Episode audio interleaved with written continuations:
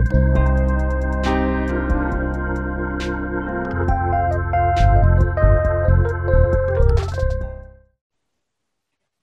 a todos, boa noite. Sejam muito bem-vindos à Conexão Capital, na sessão de encontros, entrevistas e debates ao vivo da Capital Aberto. Eu sou Simone Azevedo, sou sócia da Capital Aberto e tenho o prazer de conduzir o nosso debate hoje, é, em que a gente vai tratar é, de uma questão muito importante para empresas investidas e que fazem parte da economia compartilhada, é, que são as relações do trabalho é, dentro desse modelo de negócio. Né? É, essa questão ela tem raízes na crise financeira de 2008, né?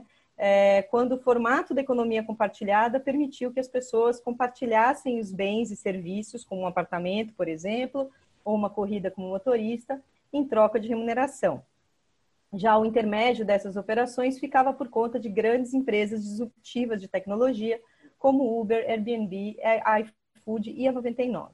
Mas agora, com a pandemia da Covid-19, é, volta à tona e à mesa de debates é um tema que ronda há bastante tempo já esse setor, que é a discussão sobre a relação trabalhista que se dá entre essas companhias e os seus parceiros colaboradores. Né?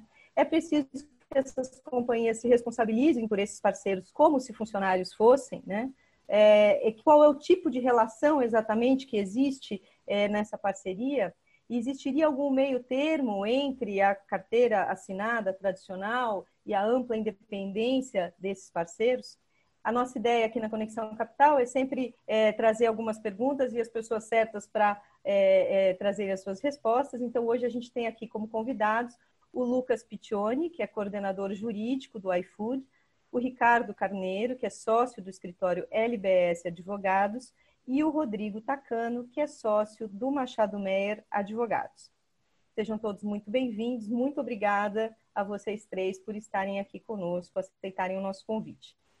É, só antes da gente começar, eu quero lembrar para vocês, para todos que estão assistindo, que eu vou enviar as perguntas, os comentários é, pelo chat do Zoom é, ou também no YouTube, né? O nossa, a nossa conversa está sendo transmitida lá no YouTube também.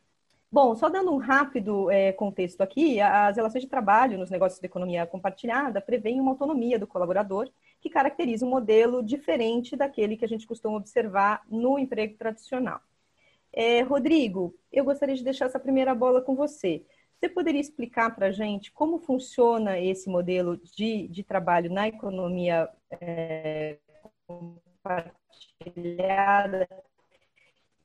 Como se diferencia de outras relações tradicionais de trabalho?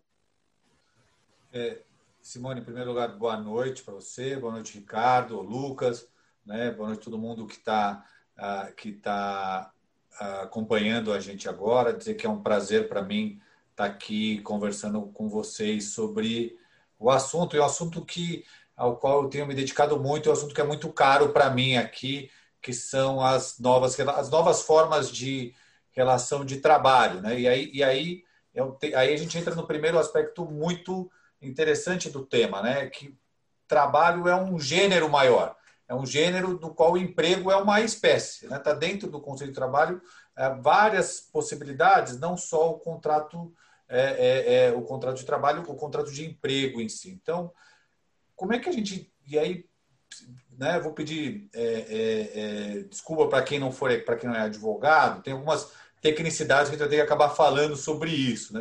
Mas eu vou tentar explicar isso de uma forma mais simples, simples possível. Né? Uh, o que, que a lei trabalhista fala? A lei trabalhista fala o seguinte: olha, para alguém ser considerado empregado, tem que ter quatro requisitos simultâneos. Né? Tem que ter onerosidade, ou seja, tem que presumir que tem que haver um pagamento sobre aquele, sobre aquele trabalho que está sendo realizado uh, tem que ter pessoalidade, ou seja, a pessoa, ela não, é, o contrato é com uma pessoa, ela não pode se fazer substituir. Tem que ter habitualidade, ou seja, tem, uma, tem que ter uma expectativa de retorno para o trabalho e tem que ter subordinação. Né? E a subordinação aqui é chamada, né, é, é chamada subordinação hierárquica. Eu tenho que ter o controle, o empregador exerce o controle. Né? E importante quando a gente está falando de trabalho uh, dentro de né, novas ações de trabalho, trabalho é, é, na, principalmente no que é chamado aí gig economy, uh, o empregador é quem assume o risco da sua atividade econômica. Né? É o empregador, numa relação de trabalho, de emprego normal, é, é o empregador que assume o risco da atividade econômica. O que, que é muito diferente, né? o que, que ocorre de uma forma dif muito diferente nesses contratos?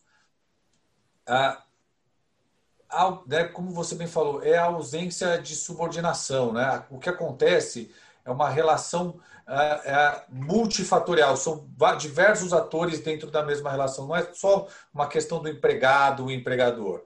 É, você tem o tomador, né, você tem o, o tomador de serviço, o prestador, e ele tem a liberdade, ele consegue conduzir, ele toma a decisão de quando é que ele trabalha, que tipo ele trabalha, para quem ele trabalha, da forma como isso vai acontecer. E é esta, e é esta autonomia que diferencia tanto do trabalho uh, empregado, do contrato de trabalho de empregado. Né? Esse vai ser o principal traço diferenciador. Né? Esta iniciativa de eu poder escolher o horário que eu vou trabalhar, de que forma eu vou trabalhar e para quem eu vou trabalhar, de que jeito isso vai acontecer. Maravilha, Rodrigo. Muito bom. É, é, Ricardo, queria ouvir tua visão também, né? Você, você tem um histórico é, de, de, proximidade aí, né, com as questões dos trabalhadores. É, como é que você enxerga essa, essa relação? Sem dúvida, a autonomia citada pelo Rodrigo acontece, é, mas isso é suficiente na sua visão é, para descartar algum outro tipo de, de, de, vínculo ou de responsabilidade desse empregador? Como é que você caracteriza essa relação dentro do, do, dos parâmetros desse modelo de negócio? Bom, Simone, obrigado pela oportunidade. E, boa pergunta.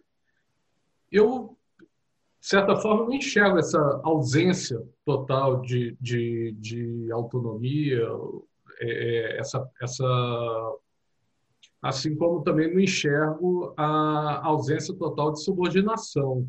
Tá? É, o, no caso que há, é um, um, uma nova modalidade de gestão do tempo do trabalhador e da forma da prestação de serviço. Né?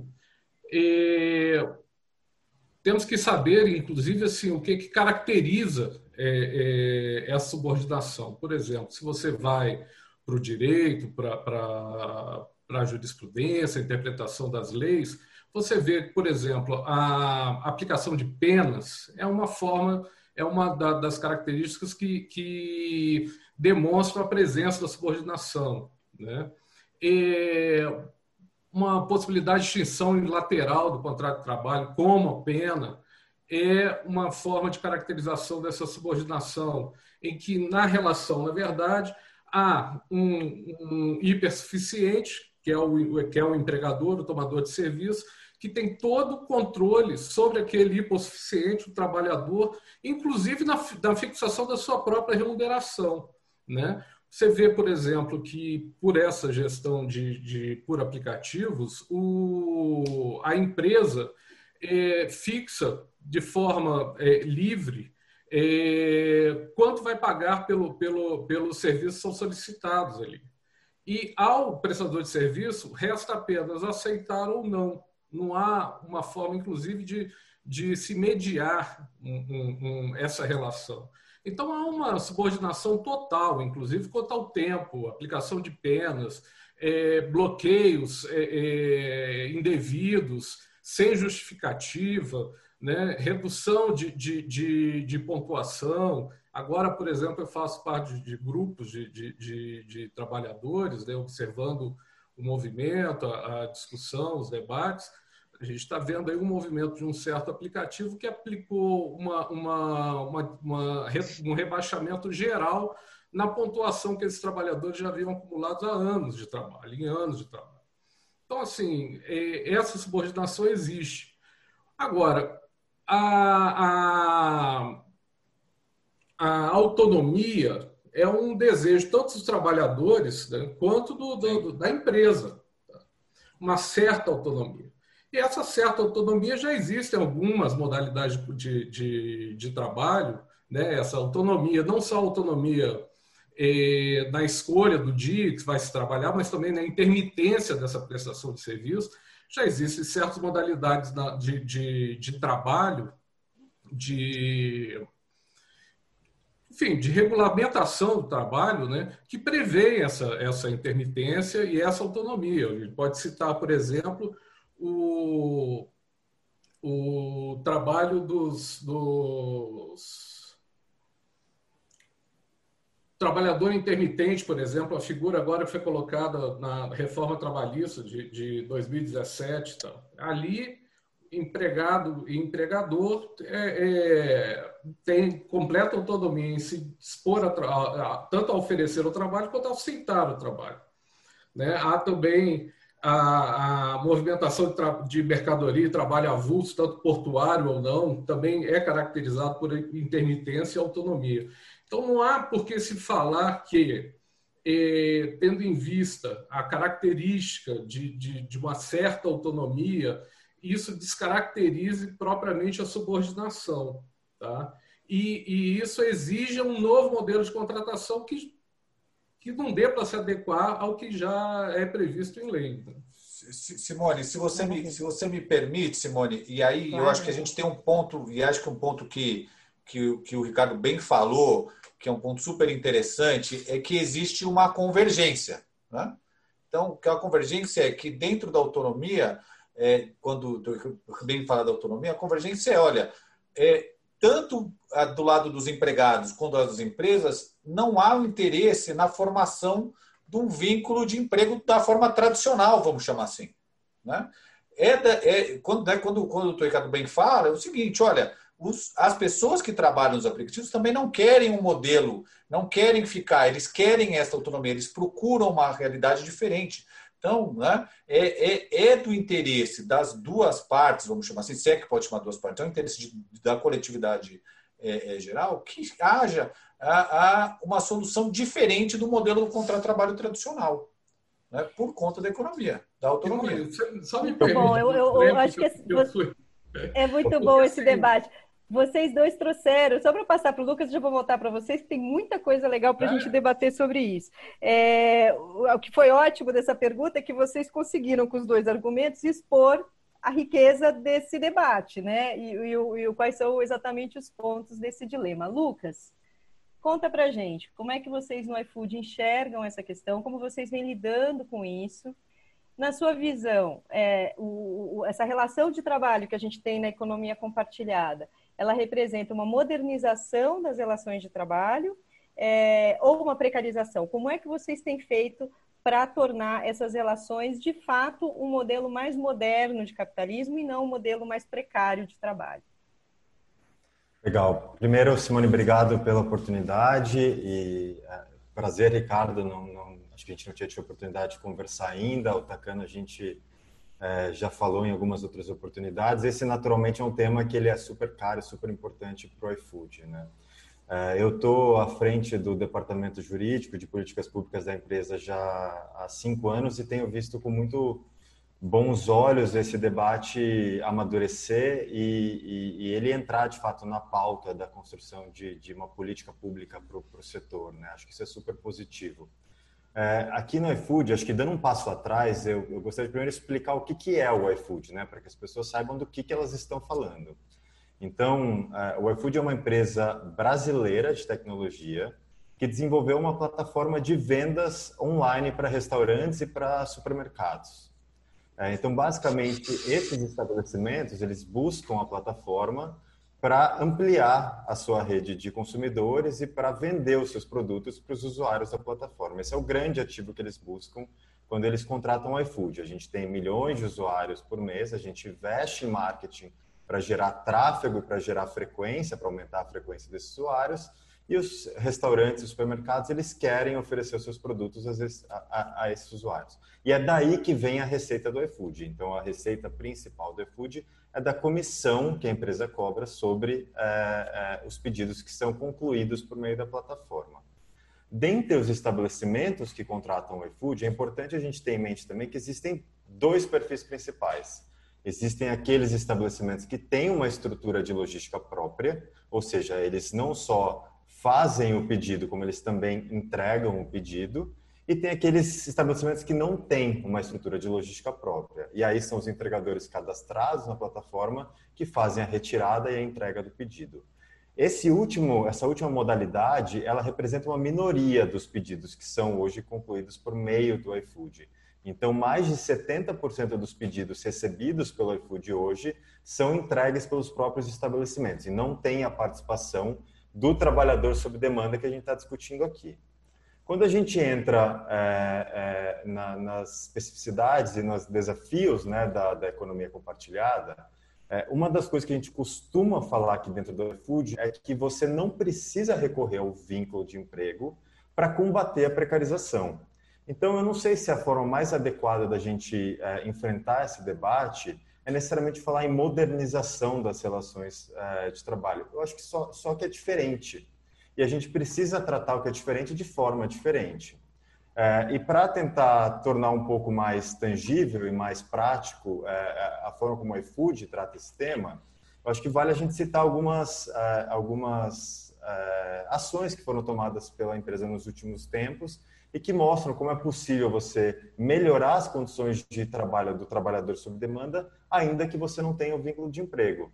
Então, no caso dos dos entregadores que trabalham com o iFood, por exemplo, desde o ano passado, eles contam com um seguro contra acidentes pessoais, um seguro de vida é, é, que os protege tanto durante os períodos de deslocamento, é, em que eles estão fazendo uma entrega de um pedido aceito pela plataforma, é, quanto no retorno para casa. É, esses é, entregadores eles têm acesso a cursos de direção defensiva, de educação financeira que foram desenvolvidos pelo iFood em parceria com o SESI. É, no ano passado, a gente firmou um convênio com a Prefeitura de São Paulo para uma série de iniciativas de, é, é de conscientização da importância de, é, é, de, de, os entregadores seguirem as regras de trânsito e tomarem a, ali as suas precauções.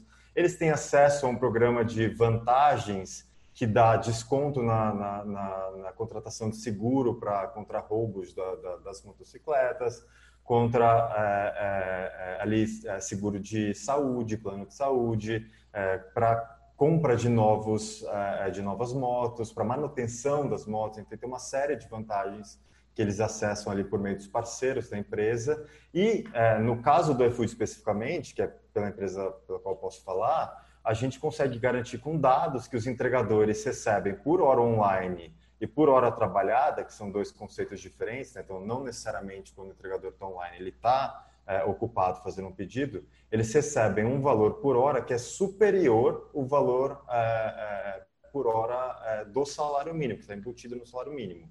Então a gente mostra que a empresa vem tomando ações concretas para que é, os entregadores que trabalham com o iFood possam ter ali condições é, boas de trabalho. Além disso, durante a pandemia, e novamente, sem precisar do vínculo de emprego, o iFood tomou uma série de ações para garantir a segurança e a saúde do entregador durante o período de crise. Então, desde o, desde o começo de março, abril, a empresa colocou de pé rapidamente dois fundos que nós chamamos de fundos de solidariedade, que são para entregadores que fazem parte de grupos de risco, ou então para entregadores que têm os sintomas eh, ou a confirmação da Covid.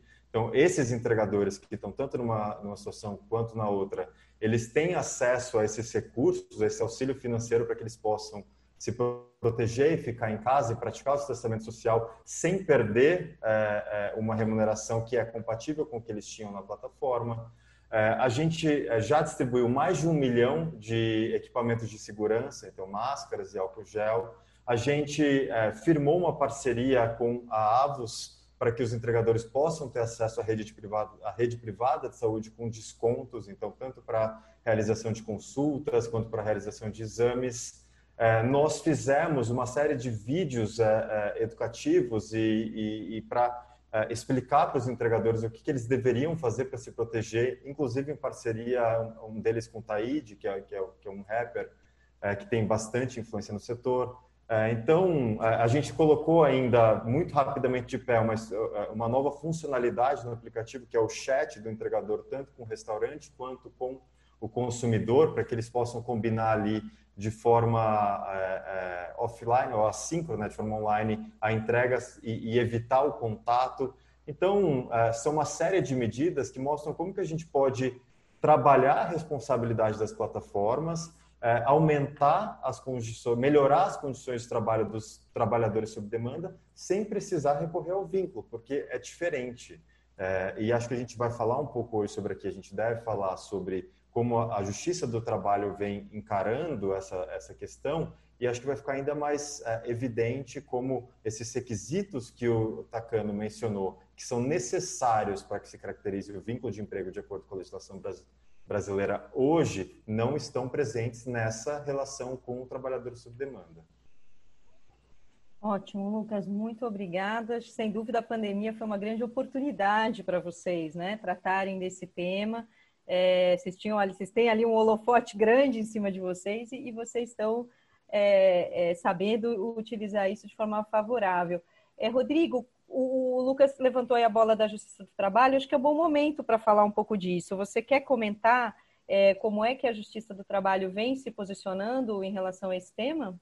Exato, eu acho que, é, então, para falar sobre como as discussões estão ocorrendo, né, é, é, na Justiça do Trabalho, eu acho que você tem que separar em dois grupos de ações. Isso é importante, né? São, nós temos um grupo de ações que são ações coletivas, via de regra, ações civis públicas movidas pelo Ministério Público, né? Então, o Ministério Público entra com uma ação questionando um determinado modelo de negócio é, é, das empresas. Então, e aí a gente pode falar, né? Porque essas ações são, são públicas e aí é, e, e sempre que há uma uma decisão delas acabam repercutindo muito na própria imprensa. Então, tem ações civis públicas todas as grandes empresas, Uber, 90, né, Uber 99, é, é, iFood, Log, etc. Até o momento, uh, os, nas ações coletivas, uh, nós tivemos essencialmente duas decisões é, é, em primeira instância ainda, né, não temos é, com decisões, é,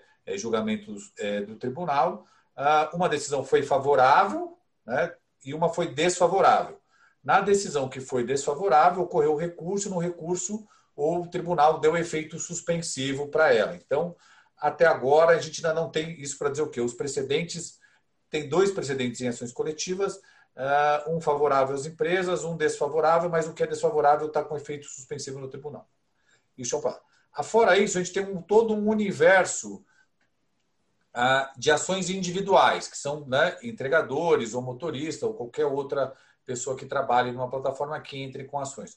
Quando você analisa o universo dessas ações, a última estatística que eu vi, perto de 90% das ações, né, ou perto de 90% das ações, acho que se o Lucas tiver talvez uma informação mais atualizada ali, é, é, é, é perto de 90% das ações as, é, a Justiça do Trabalho afastou o reconhecimento do vínculo empregatício.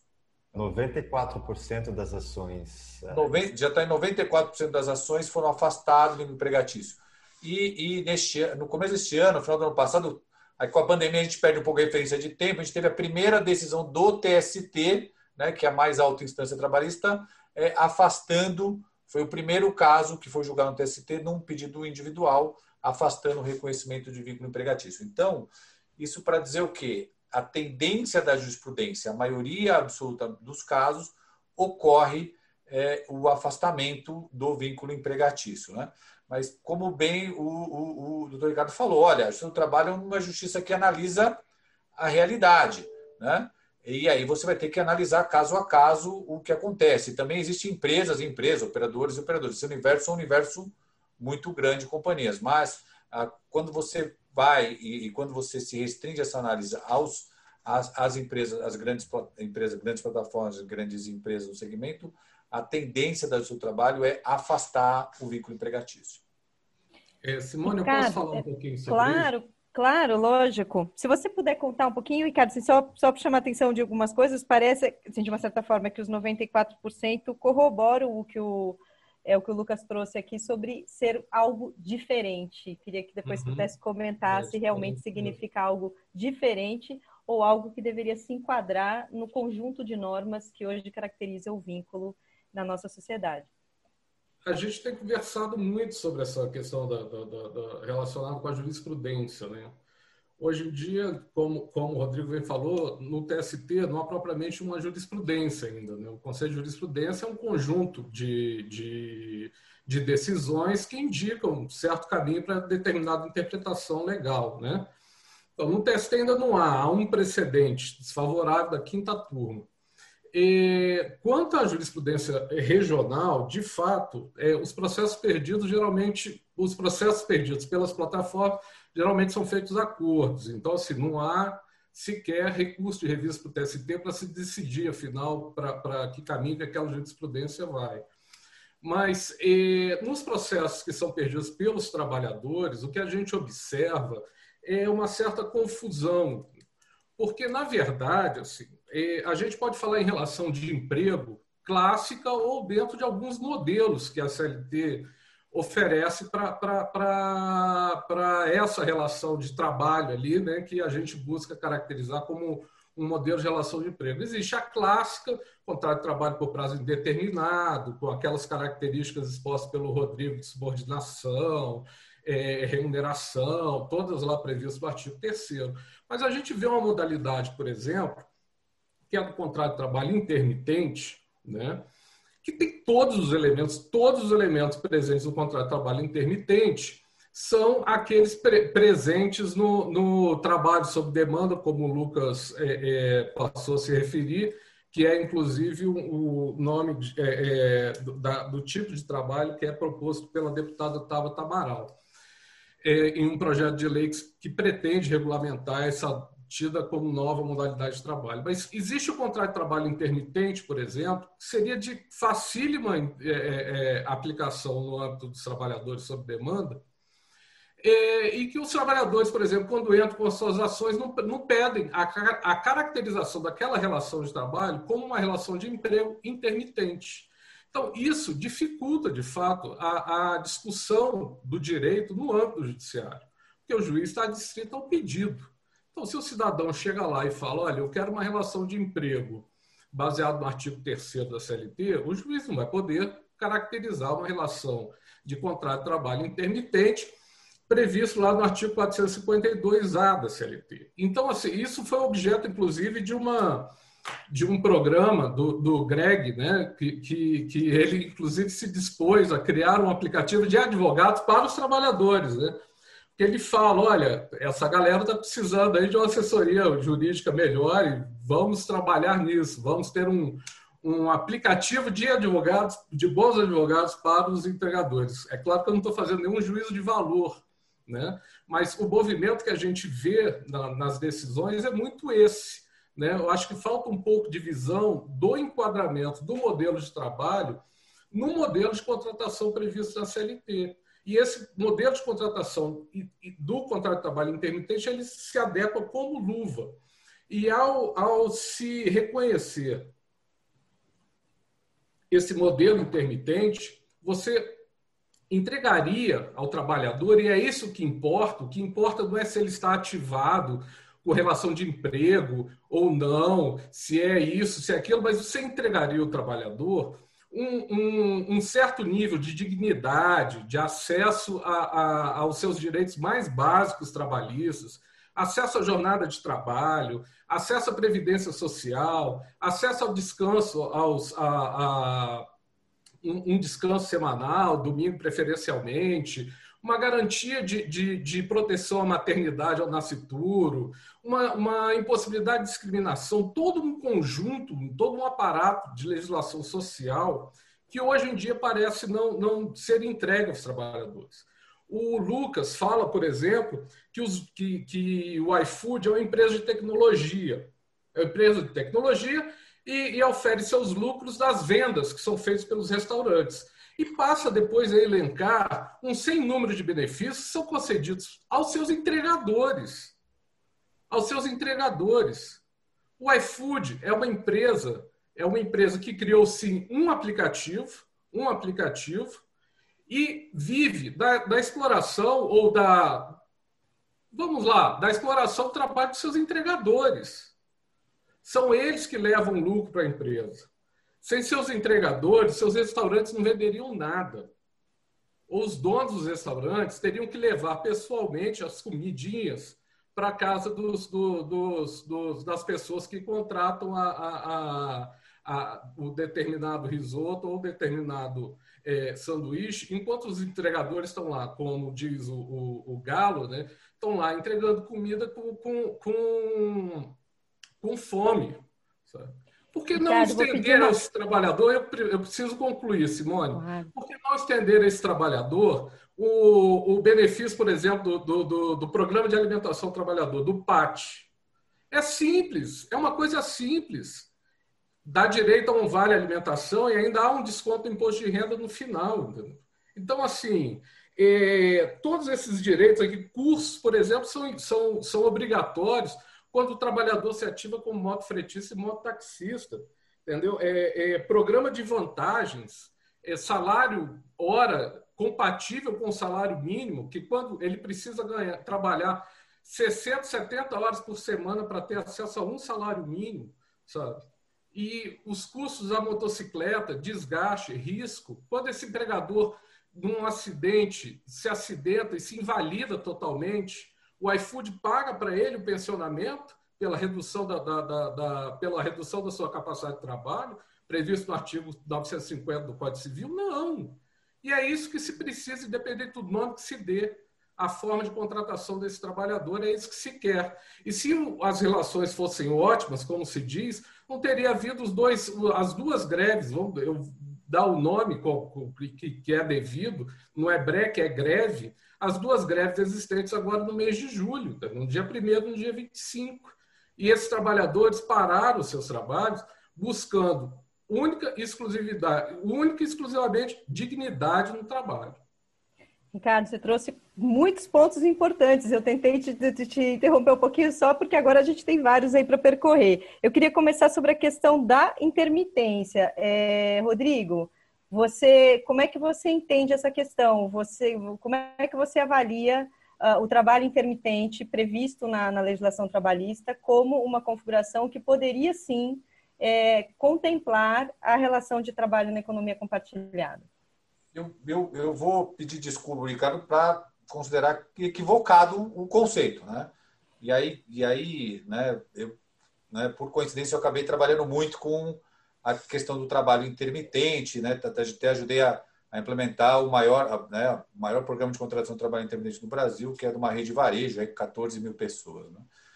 A, de, a, demanda é muito diferente e a necessidade é muito diferente, né? Ah, e aí é, o, o, o, trabalho intermitente e aqui tem, tem várias tem vários micropontos aqui que são importantes, né? É incompatível com o trabalho intermitente, por exemplo, e aí eu não quero, não quero ficar especificamente no caso do iFood, não, tô, não tenho procuração do Lux para defender o iFood, e eu quero das plataformas em geral. Né? Vamos pegar, por exemplo, um aplicativo de transporte. O, o, né? Quando ele fica, quando o motorista ele, ele tem, ele tem, ele está cadastrado em dois, três, quatro aplicativos. Né? E ele toma a opção por qual aplicativo ele vai atender naquela hora. Né? E é isso que eu falei, ele tem a opção de poder escolher ou não. Então, seria né, você não você, e aí é importante também fazer uma distinção ultra relevante aqui. Estar online ou estar logado é muito diferente de estar à disposição. Porque é isso, ele foi lá, ele se cadastrou no Uber, ele tem o aplicativo do Uber, 99, Cabify. Né, ele, muitas vezes ele tem todos os aplicativos. O que toca, ele vai escolher o que ele vai fazer. Então, quando ele está online, ele não está à disposição de determinado empregador. Por isso que eu acho, e por isso que seria muito difícil você compatibilizar isso com um trabalho intermitente. Se eu tivesse à disposição a jornada toda, né, seria uma situação diferente, mas não acontece. Eu imagino que com o iFood aconteça a mesma coisa, porque tem outros aplicativos, ou o motoboy, ou o ciclista, quem for, ele tá, ele pode estar logado em vários aplicativos, ele vai escolher o que ele vai fazer naquela hora você não consegue ter a, você não consegue compatibilizar a intermitência com a disponibilidade do tempo obrigatório para duas empresas ao mesmo, né, simultâneas. E concorrente. Então, e, e detalhe, sem falar concorrentes. Né? Então a gente não conseguiria implementar isso. Para implementar isso, você teria que retirar aquilo que é mais que é caro para as duas partes. Porque quando eu fiz aquela intervenção no começo, eu disse, o ponto que, sinceramente, eu e o, e o Ricardo a gente concorda é tanto dos lados dos, dos trabalhadores quanto das empresas, o que é essencial é a autonomia. Você não consegue trazer isso para dentro de um conceito que seja ligado à relação de emprego, disponibilidade, quando os dois querem autonomia. Né? E a autonomia não, e, e a relação de contrato-trabalho autônomo, a relação autônoma, não foi uma coisa inventada pelas plataformas, né? ela só foi potencializada por isso. É um contrato que existe desde é, muito antigamente.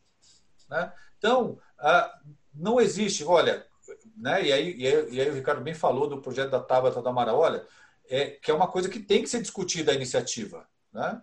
Não, você não pode negar a necessidade de que, olha, precisa ser endereçado até para que todo mundo tenha segurança. Tem um ponto que é fundamental. É, a lei hoje já permite que estas pessoas elas sejam MEIs, por exemplo, e sendo MEIs estejam protegidas pelo sistema da Previdência Social.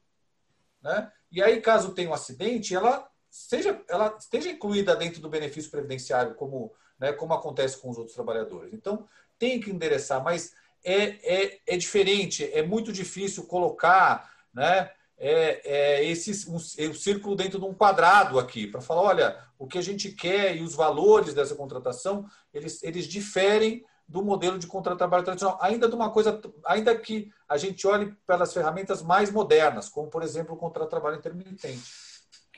Lucas, o, o, muito obrigada, Rodrigo, muito bom. É, é, Lucas, o, o aqui o, o, Ricardo acabou trazendo é, um ponto que, sem dúvida, é muito importante e que eu acredito que esteja na mesa das conversas de vocês a todo tempo, que é a insatisfação dessas pessoas, né? É, e essas pessoas, elas, de fato, elas são é, o, elas são muito importantes dentro do modelo de negócio de vocês para que vocês possam exercer a missão de vocês, não só para que possam oferir os lucros, como é, citou o Ricardo, como para que vocês possam de fato existir e atingir os objetivos é, da companhia. É, quer dizer, ele falou de algumas coisas muito interessantes, quer dizer, jornada de trabalho, quer dizer, um tempo delimitado né, para trabalhar, a questão do descanso, a questão da proteção à maternidade, quer dizer, são amparos que o Estado previu é, avaliando que os cidadãos sozinhos nem sempre conseguem tomar as melhores decisões, até porque eles estão muitas vezes em dificuldades. É, como é que vocês hoje veem a extensão dessa responsabilidade? Quer dizer, claramente vocês se veem responsáveis de alguma forma, tanto que trouxeram todos esses benefícios, você descreveu vários deles, é muito além até do que a gente poderia, a princípio, imaginar. Então, existe uma responsabilidade na visão de vocês até onde se estende essa responsabilidade e o quanto vocês avaliam a possibilidade de incorporar questões como essas que o Ricardo é, trouxe em relação aos limites para que aquele trabalhador não, não, não, não fique exaurido, não tenha prejuízos é, à sua saúde mental, psíquica, física, é, enfim. O que, Simone, que vocês estão pensando só, nesse só sentido? Só para completar uma dúvida que eu tenho, aproveitar a oportunidade de falar com, com o Lucas. Como o Rodrigo falou, né, parece que ele caracteriza esse tipo de trabalhador como trabalhador autônomo. Né? Eu gostaria de, de saber do Lucas como o iFood enquadra esse trabalhador, é, se também o enquadra como um trabalhador autônomo. Tem, tem várias perguntas para a gente responder dentro dessas duas. Né? Acho que, é, primeiro, tem uma questão que, que ela veio com a pandemia, que é de fato colocar o, o, o entregador é, no centro do debate. É, e acho que a gente pode afirmar com alguma segurança aqui que, por muito tempo, o entregador ele foi invisível para a sociedade como um todo. Então, a, a sociedade via seus documentos ali sendo levados de um lado para o outro, suas refeições sendo transportadas, mas a, a, a, figura do entregador ela estava muito ausente do centro de debate. A gente acha, a, gente vê de novamente com muitos bons olhos essa mudança do perfil da, da, da, discussão e da importância do entregador no debate público e na construção de, de políticas públicas no Brasil. É, acho que por tudo que eu já coloquei aqui, fica claro que essa não é a postura do iFood, nunca foi e, e não será. A gente enxerga no entregador um dos pilares do nosso negócio. Então, nosso negócio, o iFood é o que a gente chama é, em economia né, de uma plataforma de múltiplos lados. Então, é, o iFood tem, de um lado, o restaurante, de outro lado, o entregador e de outro lado, o consumidor. o que o iFood faz é aproximar essas três pontas. O iFood aproxima a, a, a oferta da demanda. Então, a demanda por, é, por refeições da, da do, do, restaurante que produz essas refeições, a demanda por serviços de entrega do entregador que presta esse serviço. Então, quando a gente fala da, é, da, da, da, relação jurídica e, da, e da, de qualquer atividade que, que o iFood exerce, é essa atividade jurídica de aproximação das partes, de intermediação desses negócios que são concluídos por meio da plataforma. É, tem um segundo ponto que é importante, que é entender quem que é esse entregador, né? Qual que é o perfil do entregador que trabalha com é, o iFood e, e, qual que é o restaurante, o seu mercado que contrata o iFood. Então, é, só relembrando um dado que eu trouxe no começo aqui da, é, da, da, da, nossa conversa, que mais de 70% dos pedidos, eles são sim entregues pelos próprios restaurantes. Então, é, é, acho que só para reforçar esse ponto, dada ali a fala do Ricardo, a, a grande maioria é, dos pedidos é, eles são entregues sem a intermediação do iFood, sem a intermediação de plataformas. Então, existe todo um mercado de entrega é, a ser é, discutido e ser debatido que não passa por essa relação de trabalho sob demanda que a gente está discutindo aqui. Então, é importante contextualizar, porque quando a gente fala de garantir é, condições dignas de trabalho para os entregadores, a, a, plataforma ela hoje atua e tem influência numa minoria ali desses pedidos. Esse é um mercado muito maior. É, depois tem um ponto é, é, importante aqui é de que existem dois grandes perfis também de entregadores que usam essas plataformas. É, são aqueles entregadores que a gente normalmente chama de entregadores profissionais e aqueles que a gente chama de entregadores é, casuais. É, é importante dar dois dados aqui, né? É, primeiro que é, 54% dos entregadores apenas, eles têm na entrega a sua fonte principal de renda. O que significa que eles têm outras atividades e usam a plataforma como forma de complementação. O que é, é, é reforçado pelo segundo dado que eu tenho aqui, que é de que 64% dos entregadores que usam o iFood eles trabalham com o iFood menos de 20 horas uh, por semana. Eles ficam online no iFood menos de 20 horas por semana. Então, tem uma dinâmica que é muito própria aqui, que é uma dinâmica de complementação de renda. Uh, depois, uh, reforçando o ponto que o Takano trouxe um pouco antes de eu falar aqui, é a dinâmica aqui da, desse trabalho, que é um trabalho que ele acontece via de regra para múltiplas plataformas ao mesmo tempo, que são plataformas concorrentes. É, a plataforma não tem qualquer ingerência sobre é, o momento, é, o local e a forma como o entregador vai exercer a sua atividade. Então, é o entregador que escolhe qual é a região em que ele vai ficar disponível, qual é o dia da semana em que ele vai ficar disponível, qual é o horário em que ele vai ficar disponível e qual é a forma que ele vai usar para fazer aquela entrega, se é de bicicleta, se é de carro, se é de moto, se é a pé. É, então, existe ali uma, é, é, uma, uma, particularidade dessa relação que ela é diferente, sim, da relação de emprego mais tradicional, da forma como ela é posta hoje na nossa CLT. ainda, vale reforçar que tem, recentemente entrou no debate público a discussão sobre os bloqueios da, da plataforma, né? E, e, e, os bloqueios sendo uma forma de penalização, e aí pegando um gancho ali na fala do Ricardo, então é uma forma de demonstrar a subordinação dos entregadores é, à, à, plataforma. Acho que o primeiro ponto que vale é, deixar super claro aqui é que não existe interesse algum da plataforma em bloquear entregadores.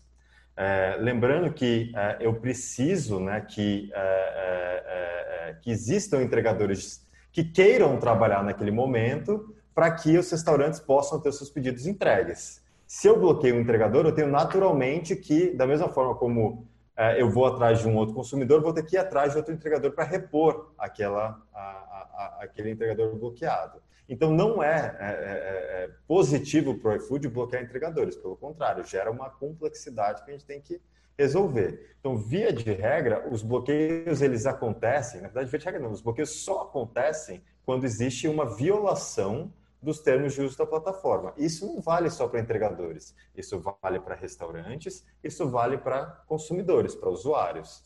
É, então a gente teve é, alguns dias saiu na, na, algumas matérias na imprensa falando sobre é, consumidores, usuários de aplicativos que tinham sofrido um golpe praticado por é, criminosos travestidos de entregadores. Então o entregador ia lá, com uma máquina de cartão de crédito adulterada e é, é, passava um valor é, é, superior ao valor da compra no cartão de crédito do é, cliente final. Esse é um típico caso em que há bloqueio é, daquele criminoso travestido de entregador. Não só bloqueio, mas como todas as medidas judiciais cabíveis são tomadas pela plataforma.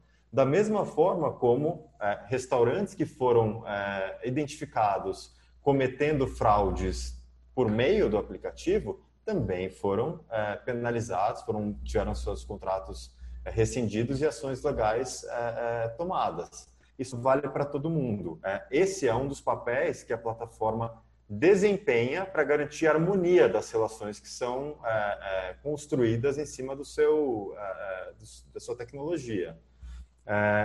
Sobre um ponto importante que o Tacano trouxe, e tem um, um texto também do, do, do, Pedro Fernandes no Estadão que fala muito disso, é sobre ter o, uh, o MEI como uma ferramenta que já endereça uma boa parte, que já resolve uma boa parte dos pontos que nós colocamos aqui. Então, uh, pagando uma, uma taxa que fica em torno ali de 54 a 60 reais, o entregador consegue ter acesso à previdência e ter acesso a muitos desses direitos que nós mencionamos aqui. Mas só para concluir toda, a, a, toda essa fala, o que eu acho que é, vale mostrar aqui, esse, esse debate é super construtivo e super positivo. E é importante que existam essas diferenças de opinião, porque só assim a gente vai evoluir e, e, e eu acho que é, essa pauta de dignidade de trabalho, ela é inquestionável, tanto do ponto de vista da, da, da plataforma, quanto do ponto de vista dos é, é, entregadores e da sociedade, do poder público. E, e acho que a, a, gente, é, esse é um formato de trabalho, um, um, modo de trabalho que ele é relativamente recente. Então, acho que você abriu a nossa conversa hoje falando que a, a economia compartilhada ganhou força pós crise de 2008. Então, a gente está falando de, é, de nem é, 20 anos aqui, de 12 anos de, é, de economia compartilhada. E é natural que a gente vá evoluindo nas conversas. É, o Takano mencionou o projeto da Tabata, não existe só o projeto da Tabata, tem vários outros projetos é, é, sobre o tema, tanto no Brasil como fora do Brasil, então é, acho que esse é, é, um dos, dos, temas mais discutidos no direito hoje, e a gente acha que sociedade, setor privado, entregadores, trabalhadores sob demanda em geral, eles têm que junto ali construir esse marco regulatório dessa atividade. É, é, o iFood não é averso a, a, uma regulação e jamais vai ser. Acho que faz parte, é, é, é positivo que a gente caminhe nessa direção. A, a relação, afinal, é, é, relação autônoma, Lucas? Você acha que esse trabalhador ele se caracteriza como um trabalhador autônomo? Eu, ah, sim, sim, mas é uma relação que não se dá com a plataforma, né? É uma relação que se dá por meio da plataforma é, com é, o tomador daquele serviço. Da mesma forma como é o usuário contratando o, o, restaurante, é o usuário contratando o motorista, é o usuário contratando o serviço da entrega. Então... É porque o, o, o, que me, o que me intriga nesse debate, inclusive o debate jurídico todo, né, é, é porque, muito embora as plataformas reconheçam que o, que o, o trabalhador é, seja uma espécie de trabalhador autônomo, entendeu? E faça no final do mês, no final da semana, regularmente, depósitos da conta dele pelo, pelo, por aquele trabalho que ele prestou, entendeu? As empresas não emitem, por exemplo, o recibo de pagamento autônomo, que é a RPA, né? para esse trabalhador. Então, assim, todo trabalhador autônomo, todo trabalhador autônomo, né? trabalhador autônomo teria direito a receber, saber, inclusive, pelo que está recebendo. E quem paga esse trabalhador autônomo tem o dever, tem um dever de, ao pagá-lo, fazer os recolhimentos de ISS, Previdência Social e Imposto de Renda. Ricardo, deixa eu te fazer uma pergunta. Eu, eu nunca, eu nunca, recebi, eu nunca emiti um RPA para um táxi, nem que fosse um táxi de cooperativa. Então, assim, é, isso é, é muito intrigante. Isso é muito intrigante. Inclusive, posso só fazer um comentário? A jurisprudência, a jurisprudência. É, gente, vamos organizar é, aqui, vamos organizar. É, eu estou da minha fala da, agora, né? É que a gente está não se sem dúvida, nos minutos finais agora, você falou algumas coisas muito importantes. Quer dar o, o aqui para o Rodrigo, para ele poder fazer a réplica e o Lucas também? Não, eu estou na minha fala, lá, Simone. Eu gostaria que você garantisse a fala. Não, é... sem dúvida, que eu estou tentando eu fui, administrar o tempo também, né? né? Que, que, que, que, que a minha interpretação era equivocada, entendeu? Então, assim, é, a jurisprudência, inclusive, fala muito de jurisprudência, mas a jurisprudência, inclusive, fala que quando você ativa um trabalhador autônomo, você demonstrar as RPAs, trazer as RPAs para o processo, é uma das formas de você afastar a relação de emprego. Então, assim, a pandemia não trouxe o entregador para a cena. Trouxe, sim, também trouxe o entregador, mas trouxe o trabalho para a cena.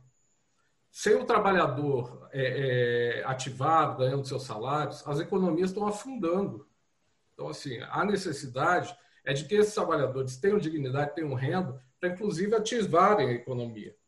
O, o, quando o iFood fala, quando o Lucas fala que, são, que, que o colaborador, é, o iFood intermedia a relação e entrega a comida na casa do, do, do cliente, na verdade a gente está falando de percentuais que vão até 25% do valor da alimentação comprada. Isso é uma relação de quase sociedade. Entendeu? As empresas, inclusive, muitas delas, estão preferindo ficar fechadas do que funcionários submeterem a, a, a, esse tipo de forma de, de, de, de serviços, entendeu? E quando se fala que 54% dos trabalhadores é, é, usam o, o, o, aplicativo como complementação de renda, de, de outra forma, usando a engenharia reversa, 46% pelo menos desses trabalhadores usam o aplicativo como a única forma de renda que eles têm. Única forma de renda. A mesma coisa para quem está é, é, ativa, se ativa por 20 horas, a gente teria 36% desses trabalhadores dedicando toda a sua vida, todo o seu horário de trabalho útil, todo o seu horário de trabalho útil às plataformas. Então, assim, essa questão da intermitência, inclusive, nem se põe para certos trabalhadores, que se ativam nessas plataformas muito, muito além da jornada mais de trabalho prevista na Constituição Federal. E o artigo 7 da Constituição Federal elenca uma série de direitos que não são garantidos a esses trabalhadores e está lá, não fala que esses direitos são, são devidos apenas aos empregados, são devidos a todos os trabalhadores urbanos ou rurais. Então, assim, você só negar direito a trabalhador porque ele tem relação de emprego, isso é uma fa... sonegar direito do trabalhador porque ele não tem relação de emprego é uma falácia, é um descumprimento direto da Constituição Federal. Então, assim, desculpa, mas é, certas questões têm que ser colocadas é, de fato como elas são. É, Ricardo, isso é, é um bom ponto, né? A questão do trabalhador e do, do empregado, né? É, é, Rodrigo e Lucas, algum de vocês quer comentar, talvez o Lucas especificamente a questão do, do, do RPA que, que, o, que o Ricardo citou?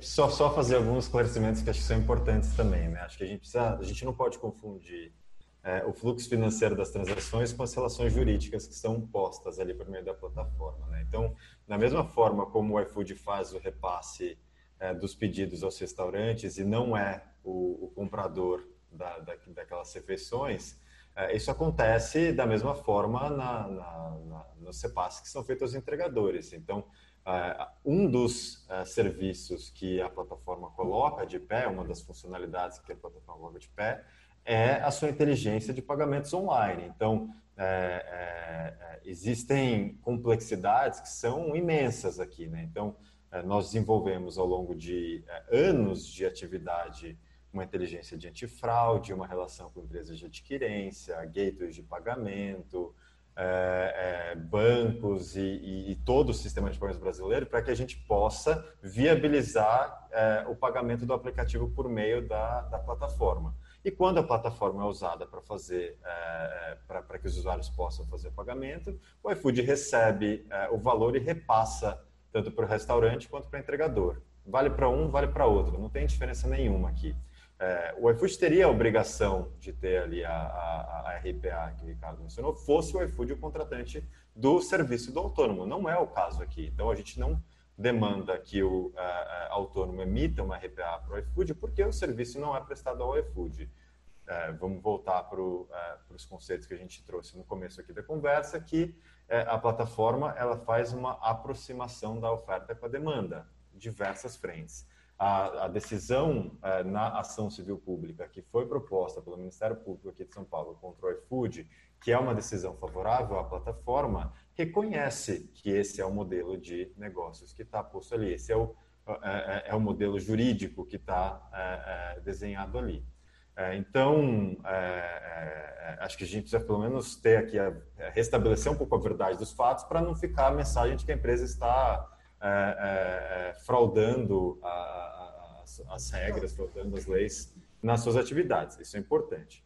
É, depois, eu acho que ficou claro aqui, de tudo que a gente conversou, que independentemente das divergências de opiniões, da forma como é, é, o Ricardo olha para esse assunto, como eu olho para esse assunto, como o Takano olha para esse assunto, existe uma boa fé.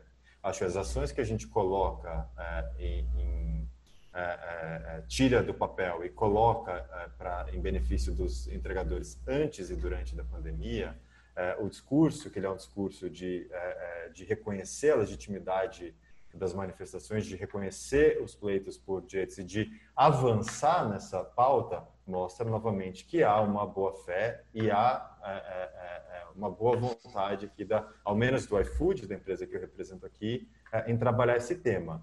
É, e se isso é verdade, eu volto para a conclusão da minha fala anterior. É, é, a, a, a, as relações são diferentes, o modelo é novo e a gente tem que fazer um trabalho conjunto de construção das bases dessa nova forma de trabalho, que eu entendo que é uma nova forma de trabalho.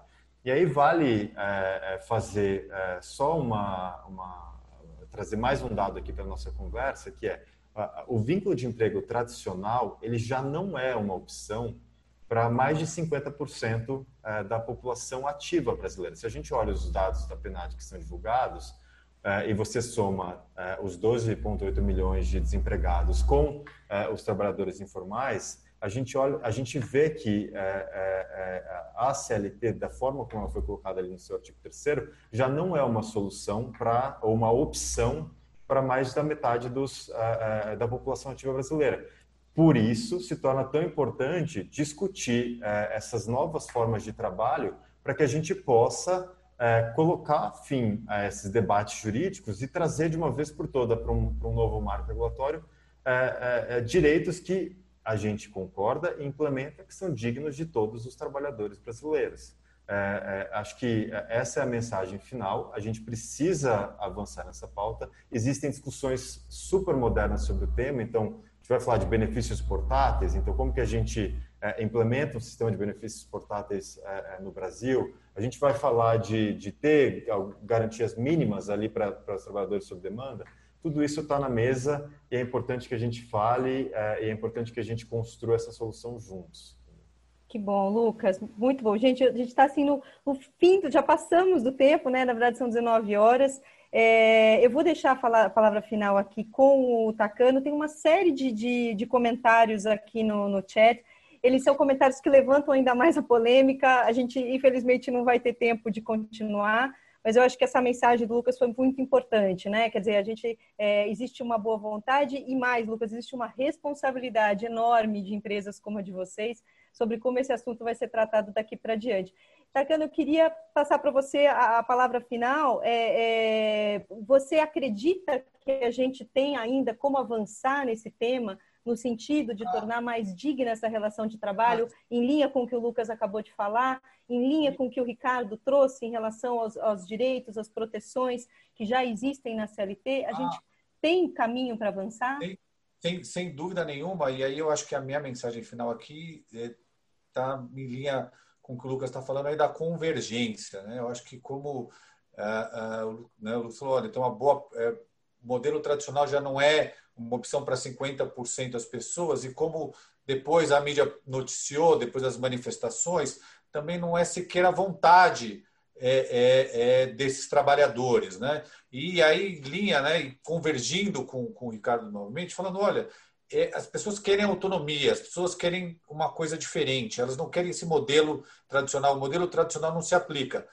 Agora, isso não significa dizer que o que deve ser feito é que essas pessoas estejam totalmente à margem, que a gente não precise garantir, que não, que não tenha que ter uma discussão sobre o marco regulatório que vá endereçar a situação dessas pessoas, para que essas pessoas possam estar inseridas dentro do sistema previdenciário, é, que traga segurança jurídica tanto para os trabalhadores quanto para as companhias. Acho que esta, é, acho que a gente tem espaço para convergir, para melhorar. Vejo esses projetos de lei como, como, como uma grande oportunidade de discussão e para o avanço. Então, acho que o caminho e a perspectiva é positiva para o tema. Bacana. Lucas, entraram algumas perguntas aqui. Eu vou e... poder me despedir, fazer minhas palavras finais? Claro, também? claro, Ricardo. Já vou passar para você. Só assim, só para avisar o pessoal, tem uma série de perguntas aqui, muito objetivas para o Lucas. A gente já copiou as perguntas e a gente vai transmitir, Lucas. Depois, se você puder fazer a gentileza de, de responder, a gente agradece. Ricardo, por favor, seus comentários finais, por favor. Eu, assim, essa questão da autonomia, de fato, as pessoas querem ter autonomia, mas é, o problema é o limite da autonomia das pessoas é o limite das necessidades que elas têm. Né? Isso é uma questão que a gente tem que, que levar a, a sério e entender muito bem isso. Né? Então, as pessoas que precisam é, trabalhar 60 horas por semana e mesmo assim não conseguem, com, com, com o seu esforço, com o seu trabalho, é, ter uma vida digna, né? então, autonomia para ele é, não existe. Né? E eu espero que eu possa viver um futuro em que todo esse aparato de, de inteligência artificial, inteligência computacional, de programação e por aí vai, possa, no final do mês, ao depositar um dinheiro na, na, na, na conta de um trabalhador, possa também emitir um recibo, né, fazendo inclusive os recolhimentos é, fiscais necessários e que lhe darão, inclusive, a possibilidade de acesso à Previdência Social. Né? Então, assim, é, que toda essa questão informática né, também avance, pro, que pro, tenha um olhar para esse trabalhador, é, fazendo ali um anexo no, no, no algoritmo, né, para que, quando for depositado, o depósito é, acompanhe um recibo com os recolhimentos lá de previdência, de ISS e de imposto de renda. É o que a gente espera aí para esse futuro é, da economia 4.0, revolução industrial é, de quarta geração, né, que consiga bolar aí nesse, nesses algoritmos super elaborados né, um, um, uma forma de emitir um recibo com os recolhimentos devidos aí pra, a quem de direito. Legal. Lucas, só vou falar rapidinho a frase da, da Juraci, que eu é muito boa para a gente terminar. Então, que efetivamente as novas tecnologias tragam qualidade de vida para todas as pessoas, inclusive para os trabalhadores. Aliás, é por isso que a gente chamou essa discussão, é por isso que a gente considera isso tão importante e quis ter a iFood aqui com a gente, que a gente já percebeu que está manifestando uma abertura para esse assunto. Lucas, se você quiser fazer um minuto aí de, de, de fecho. Ah, a gente já falou bastante, acho que eu não vou, não vou me repetir. É, eu só acho que, é, para concluir, esse é um, é, um debate que ele tem que ter uma participação ativa é, do poder público, então via legislativo, via executivo, do setor privado, via as plataformas, da sociedade e dos próprios entregadores. Eu acho que o, é, é, o, o Takano mencionou algumas vezes aqui e, e, e, de fato é importante a gente ouvir quem que é, é, é esse entregador, quem que é o trabalhador sob demanda e o que, que ele quer. É, e quando a gente olha para pesquisas de diferentes instituições, como FIA, Instituto Locomotiva, IBOP, que trazem a informação de que 9 em cada 10 valoriza a flexibilidade para compor a renda valoriza a flexibilidade e a autonomia para decidir quando, como e onde trabalhar. Quando 70% diz que não quer o vínculo da CLT, que é o dado da última pesquisa do IBOP que se tornou público, é, eu acho que fica é, é ainda mais é, é, clara a necessidade de se construir uma nova figura, uma figura que seja compatível com essa realidade que, como eu mencionei no começo, é diferente, tem é, dinâmicas diferentes, tem alavancas diferentes e que precisa ser tratada, portanto, de forma diferente. Tá ótimo, Lucas. É, fica claro também o, o tamanho do desafio, né? É, bom, gente, muito, muito obrigada, Lucas, Ricardo, Rodrigo. Foi excelente ter vocês com a gente. É, pessoal, a gente vai responder aí as perguntas por e-mail do, do Lucas. Quero convidá-los para participar da próxima discussão da Conexão Capital. Vai ser no dia 10 de setembro, às 9 da manhã. A gente vai falar é, de como que a pandemia intensificou o olhar das empresas e dos investidores para as mudanças climáticas. Outro tema aí de bastante atenção e super importante. Pessoal, um grande abraço, uma boa noite para todos, uma boa semana e até o próximo encontro. Fechado.